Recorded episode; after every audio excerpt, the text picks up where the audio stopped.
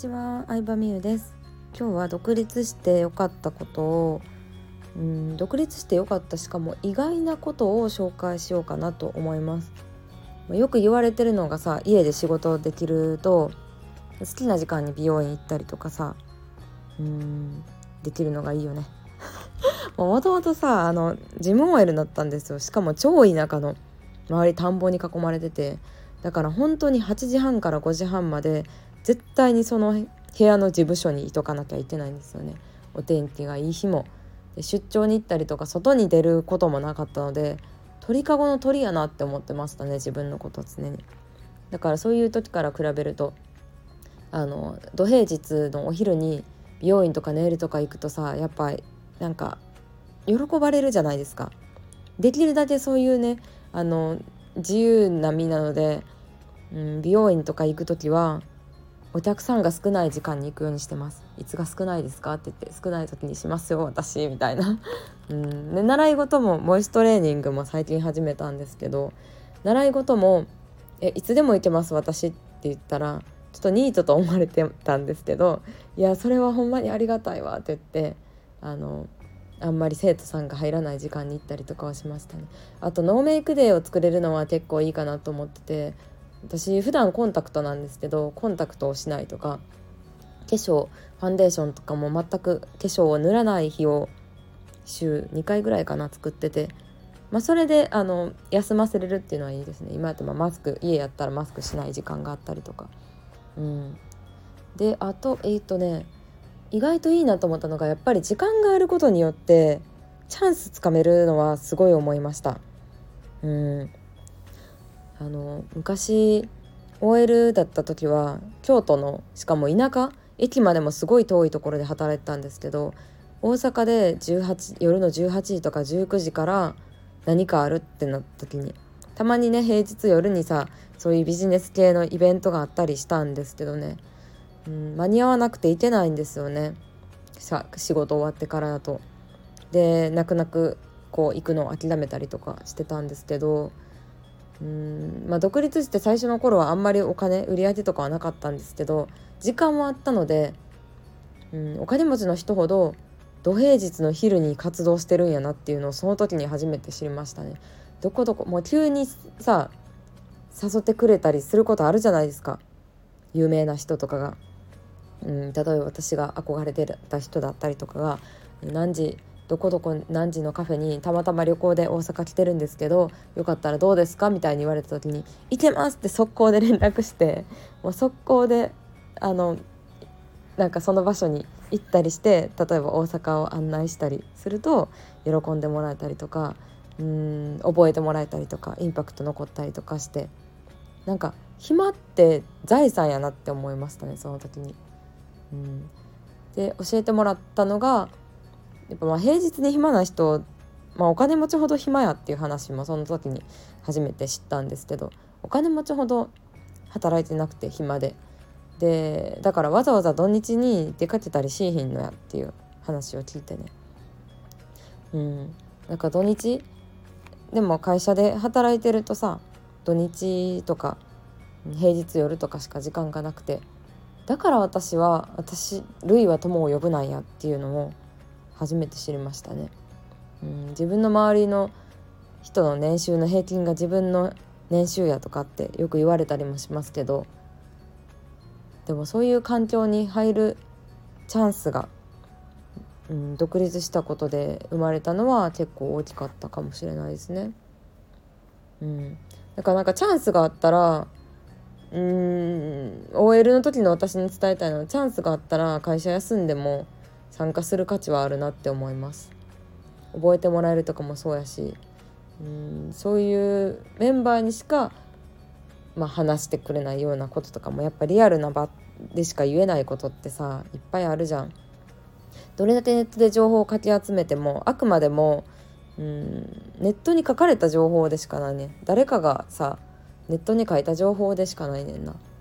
コンサートとかもさ5万、ん、そうだな。例えば1万人のお客さんが来たコンサートとかがあったとしてもさそのコンサートの感想を書くのってさ1万人のうちの3人とかじゃない？その回の。10人とかもツイッターに簡単につぶやくとかあるかもしれんけどちゃんとブログにまとめるってなると1万人のうちのまあ例えば10人やとしたらさ1,000人に1人 0.1%0.1% の人が感じた意見がそれをさたくさんの人がそのブログのに書かれたレポを読んだらさコンサートの感想はそうやったんやって思うわけじゃん。っ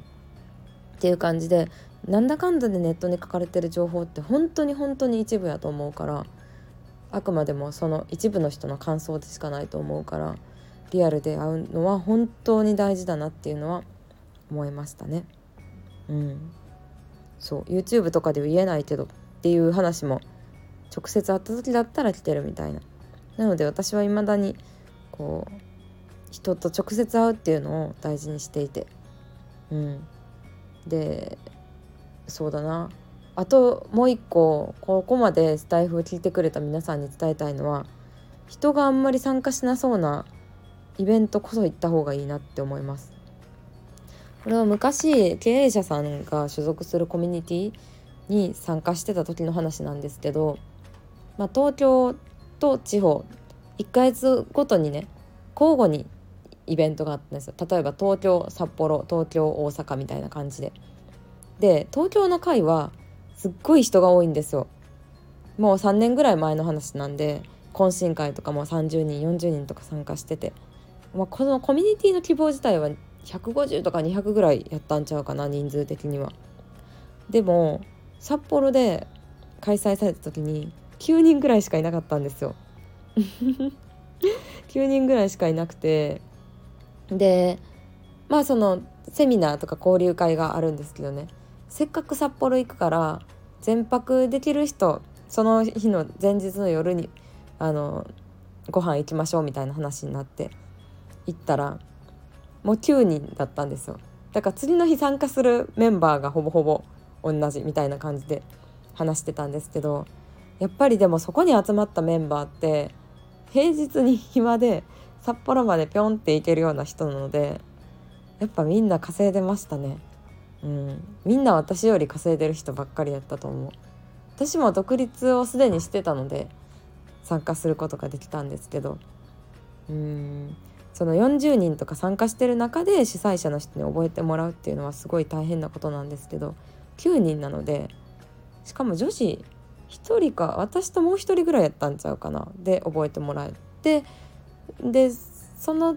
時に、まあ、印象を残せたおかげでそこでなんかセミナー依頼をしてもらえたりっていうのにつながったりチャンスをいただけたんですけど、うん、でも主催者の方からはやっぱり私が主催者の立場になっても改めて思いましたけどこんなにイベント全部参加してくれるのありがたいっていうのは何度も言っていただいて私は単純に楽しいさこんなねセミナーでもなければ札幌に行く機会もないやろうなって思ってたから参加したっていうのが大きかったんですけど嬉しかったですね単純に。うんだからそういうね人が少なそうな言ったらこう参加するのにハードルがあるようなイベント平日とか、まあ、お金かかる飛行機に乗らなあかんとか遠いとか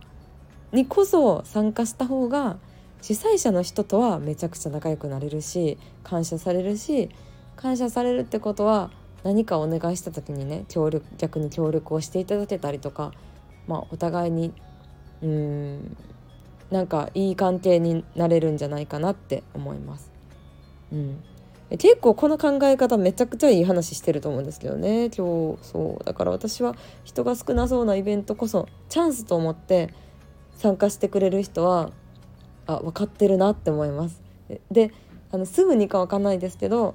そういうの分かってくれてる人はあ結果出すなって思いますしやっぱりうん数年後やっぱすごい結果出たねとかあのなんだろうな法人化しましたっていう報告くれたりとかすごくなってる人が多いですね。なので是非人が少ないイベントにこそ参加してみてください。てか私最初さこのラジオ何の話から始まったんやっけ？タイトルこの後つけるのに何の話しようとしたんか忘れちゃったまあいいや適当にタイトルつけとくんで。はいということで今日もありがとうございました。バイバーイ。